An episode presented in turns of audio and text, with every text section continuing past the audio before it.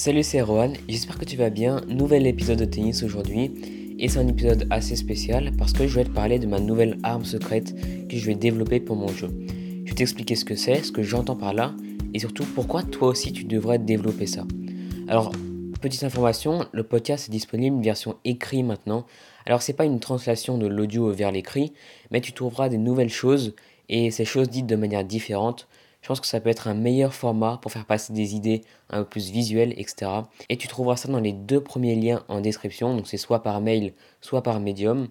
Et le truc important, c'est que tu recevras ça toutes les semaines, le mercredi et le dimanche à 9h.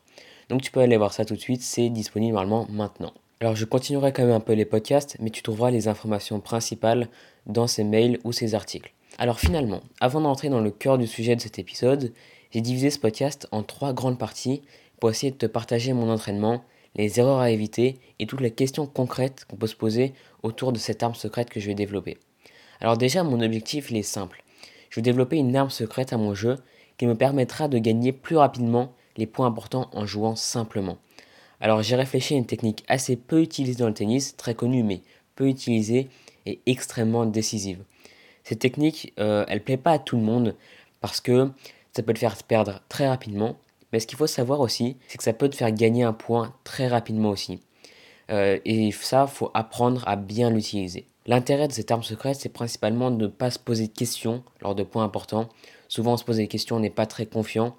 Euh, et bien là, cette arme secrète, elle permet justement de ne pas se poser de questions. Et comme tu le sais, je pense que le meilleur moyen de gagner les points importants, c'est de les gagner rapidement et en jouant simplement. Et pour ce faire, le mieux c'est d'être offensif, en dirigeant le jeu volontairement, ça c'est important. Et l'erreur serait d'attendre la faute de l'adversaire. Parce qu'en faisant ça, euh, bah, tu as plus de chances de faire la faute toi-même avant lui. Donc c'est un peu paradoxal. Et donc, euh, si tu veux gagner les points importants sans te poser de questions, tu vas pouvoir suivre euh, les techniques que je vais te donner dans cet épisode. Mais attention, cette arme secrète dont je vais te parler est en développement pour mon jeu. Donc j'ai pas encore tous les résultats sur moi en match, en entraînement, etc. Donc je me suis basé pour l'instant sur les joueurs et les joueuses pro. Alors je vais maintenant pouvoir t'en parler et tu l'as sans doute vu dans le titre, cette arme secrète c'est le service volé. Mais avant d'entrer concrètement dans le sujet, je voulais faire une parenthèse sur ce que j'entendais par le terme arme secrète. Parce que c'est une réelle signification pour moi en fait. Euh, partons du principe qu'on a tous une ADN de jeu. En gros, c'est le jeu qu'on aime pratiquer sans se poser de questions à l'entraînement. Et justement, cet ADN de jeu, ou ce style de jeu plutôt, je veux surtout pas le toucher. Le but est simplement d'ajouter à ce jeu une option décisive à utiliser en match. Et cette option, elle doit se jouer rarement. Elle doit être très offensive en deux ou trois coups et euh, elle doit prendre, elle doit surprendre plutôt l'adversaire dans un point important. Cette option, euh, en gros, c'est une option de jeu rapide, simple, utilisable contre n'importe quel adversaire, ça c'est important. Et peu importe ton adversaire, ton état mental euh, et physique à ce moment-là du match. Et c'est pour ça que j'ai nommé le service volé comme arme secrète, parce que ça fait ni partie de mon jeu, ça fera probablement jamais partie de mon jeu, le service volé, mais ça sera une option décisive que j'emploierai dans les moments importants du match. Voilà, c'est tout. Alors l'effet surprise sur l'adversaire n'est pas la raison principale pour laquelle le service volé ou l'arme secrète fonctionne. D'ailleurs, pourquoi on ne se base pas principalement sur l'effet de surprise, tu peux te demander?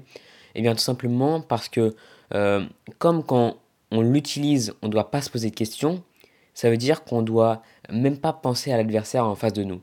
Il faut uniquement penser aux deux coups qu'on doit euh, exécuter. Voilà, c'est tout. Juste aux deux coups qu'on doit exécuter. Donc l'effet de surprise causé par la service volée est réel, mais en fait c'est juste un bonus. Voilà, c'était important de comprendre à peu près ce qu'est une arme secrète pour moi et pour bien l'employer au bon moment et bien l'intégrer à son propre jeu.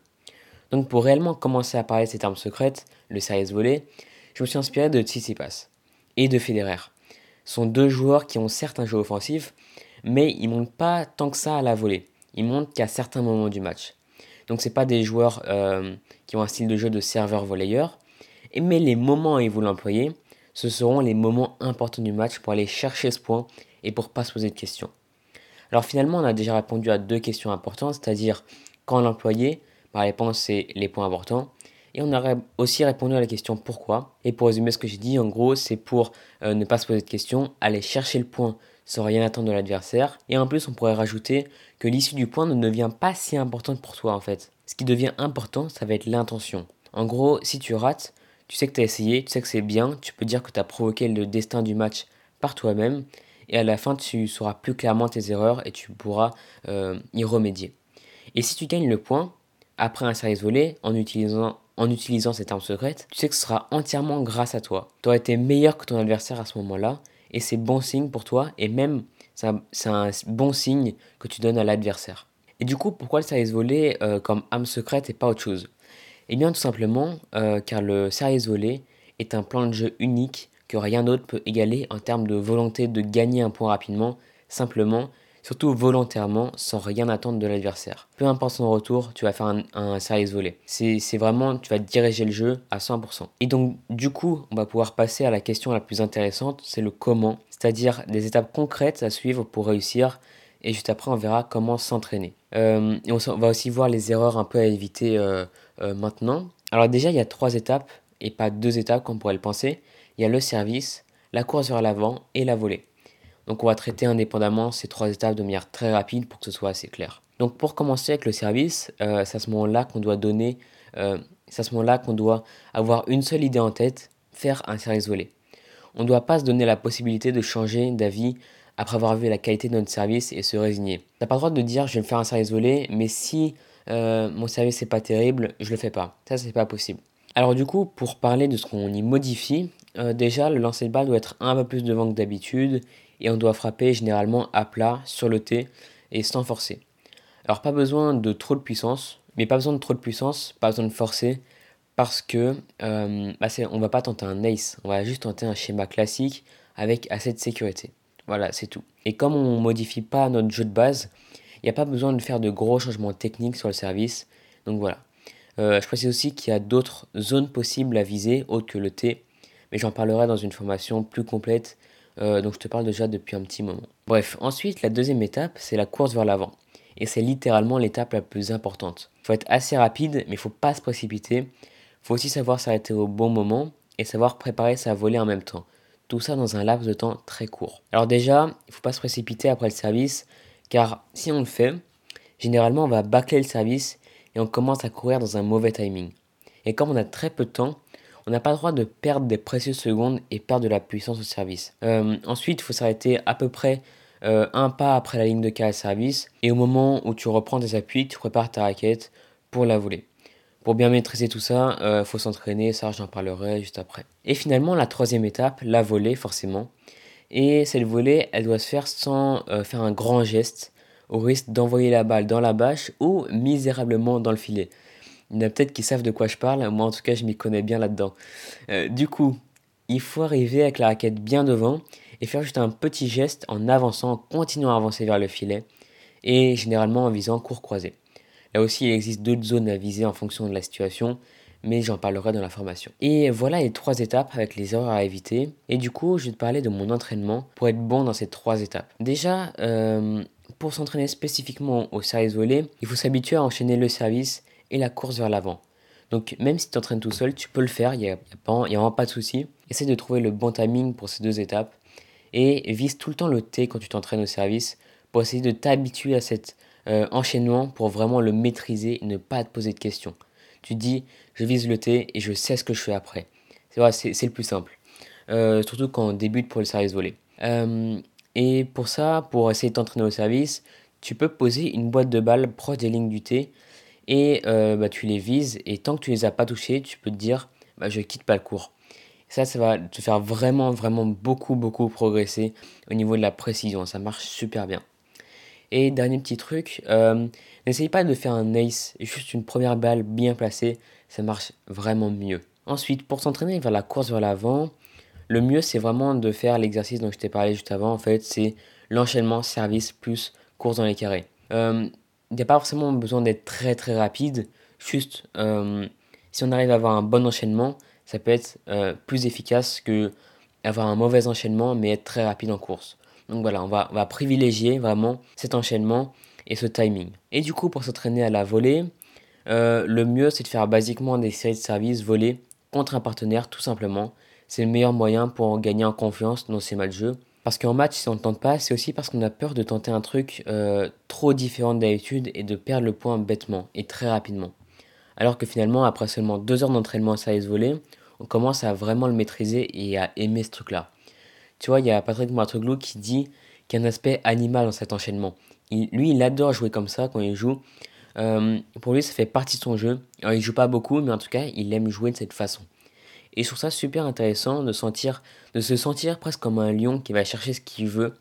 Euh, et rien ne pourra l'arrêter. Ça, c'est un truc que tu peux dire, rien ne peut m'arrêter à aller au filet et à frapper cette volée. Alors, le petit problème qui peut se poser pour s'entraîner, c'est de ne pas trouver le partenaire euh, qui veuille faire ça, ou juste ne pas oser lui demander. Mais en fait, il n'y a vraiment pas de souci pour faire ça. Généralement, euh, c'est juste une question d'oser. Et généralement, bah, ton partenaire, il va vraiment aimer, aimer le faire des services volés aussi, et aimer faire des retours, parce que c'est généralement...